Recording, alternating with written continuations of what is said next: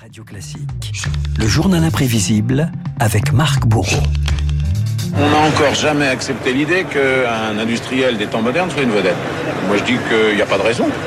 Marc Bernard Tapie nous a quitté hier à l'âge de 78 ans. L'occasion de revenir sur l'un des aspects de sa vie, le monde des affaires qui l'aura marqué de son empreinte. Oui, une gouaille, un bagou, un culot et un flair hérité sans doute d'une enfance dans le tiroir du bas, comme le répétait Tapie. Une famille modeste, père frigoriste, mère aide-soignante au Bourget, en banlieue parisienne.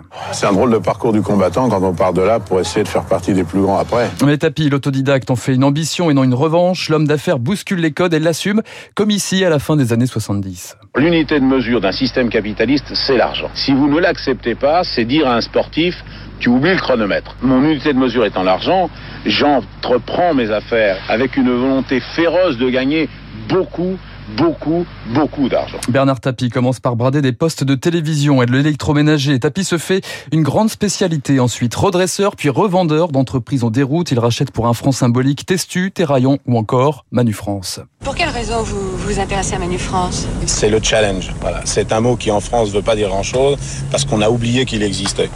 Chaque fois qu'on fait quelque chose, il faut absolument qu'on essaie de savoir qu'est-ce que ça cache, pourquoi c'est faire, dans quelle optique, et qu'on regarde bien partout s'il n'y a pas un polype qui traîne quelque part. Bon, ah ben, il faut être de temps en temps un peu plus cool et savoir dire qu'il y a des gens qui font des trucs pour faire des trucs. Qu'est-ce qui fait marcher la vie? Qu'est-ce qui fait marcher la vie? Qu'est-ce qui fait marcher la vie? Mais qu'est-ce qui vous fait marcher? Moi? Je marche à la Vendère. Alcaline Vendère, plus 40% de durée. Malgré des succès souvent sans lendemain, Tapie incarne ses prises de guerre, comme dans cette publicité que vous venez d'entendre pour les piles Vendère. En jet privé, en bateau, dans ses voitures de sport, Tapie devient l'homme d'affaires emblématique des années 80. Bonsoir, merci d'être avec nous en direct du magnifique Palais des Sports de Grenoble. Je vous présente Ambition de Grenoble. Il fait même mieux, le businessman sur l'influence du petit écran. Il crée sa propre émission Ambition sur TF1 pour aider les jeunes en direct à monter leurs projets. En parallèle, Tapi fonde des écoles de la réussite, petits cours de management aux côtés de son associé Jean-Louis Borloo.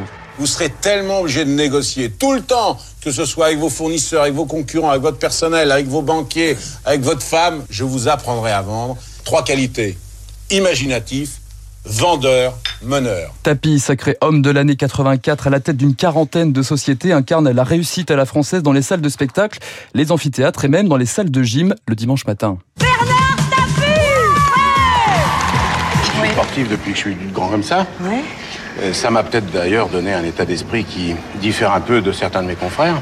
Car même lorsqu'on est deuxième, on applaudit pour le premier. On en fait profiter. parle bien, on en fait profiter plein de monde. On l'écouterait Non. des. Non, c'est pas ça. Le sport, justement, autre domaine de prédilection de l'homme d'affaires. D'abord, la vie claire, sa société sur un maillot cycliste. Cette fois, Tapi veut casser les codes du sport. Le coureur cycliste a une carrière qui dure en fait à peine 10 ans. Sa vie active professionnelle dure derrière à peu près 30 ans. Un coureur de chez Renault, quand il est plus dans l'équipe Renault, euh, il n'y a plus rien. Alors on les voit de temps en temps faire des vous savez, à, à l'arrivée du tour. Ils ont 15 kilos de trop et ils racontent leur guerre. Mais s'il a une vision un peu différente de sa carrière future, il a envie dès maintenant d'entrer dans une structure qui assurera sa reconversion dans l'avenir. Le Tapi manager s'offre deux victoires d'affilée au Tour de France et surtout deux vedettes, Greg LeMond et Bernard Hinault. Le blaireau remporte alors son cinquième titre sur les Champs-Élysées. Il y a une chose qui est certaine, si Bernard Tapie n'avait n'avait pas eu confiance en nous et nous avait donné les moyens de réaliser ce que l'on fait, je crois que je serais peut-être pas là. L'homme d'affaires continue son ascension dans le sport. Le rachat de l'équipementier Adidas est celui d'un club en faillite, l'Olympique de Marseille. Ce qu'il y a de bien à l'Olympique de Marseille, c'est qu'on gagne pas beaucoup d'argent, mais on rigole bien. Et pourtant le boss, comme on le surnomme, recrute à tour de bras Papin, Cantona, Deschamps, Boli. Sept ans plus tard, Tapi, qui gère lui-même les feuilles de match, emmène le club jusqu'au toit de l'Europe. Boli dans l'axe, Marcel de Sailly au second poteau et but Le but de Boli C'est le moment idéal Extraordinaire de tête de mon Basilou 93, l'OM remporte la Ligue des Champions. Celui qui deviendra le propriétaire de la Provence 20 ans plus tard entre dans la légende de Marseille. Mais parallèlement, les affaires s'accumulent pour Tapi. Le match truqué OM Valenciennes, les comptes du club, l'affaire Testu et surtout le litige avec le Crédit Lyonnais dans la revente d'Adidas. Bah, vous savez, ça entretient la jeunesse, le combat, hein, en réalité. Je me demande si j'étais pas un peu condamné à ça, surtout. En 2015, la justice casse l'arbitrage controversé qui lui avait permis de toucher 400 millions d'euros. Relaxé en 2019, Tapi été suspendu à la décision de la Cour d'appel ce mercredi. Son décès interrompt un feuilleton de plus de 30 ans, comme l'allégorie d'une vie en montagne russe entre le succès et les échecs. Le succès et les échecs. Merci Marc pour ce journal imprévisible. Évidemment, Bernard Tapie, on y reviendra longuement dans l'édito politique de Guillaume Tabar et puis avec mon invité Franz-Olivier Gisbert qui a publié il y a quelques mois Bernard Tapie, leçon de vie, de mort et d'amour aux presses de la cité. Il est 7h54 sur Radio Classique. Dans un instant, le décryptage.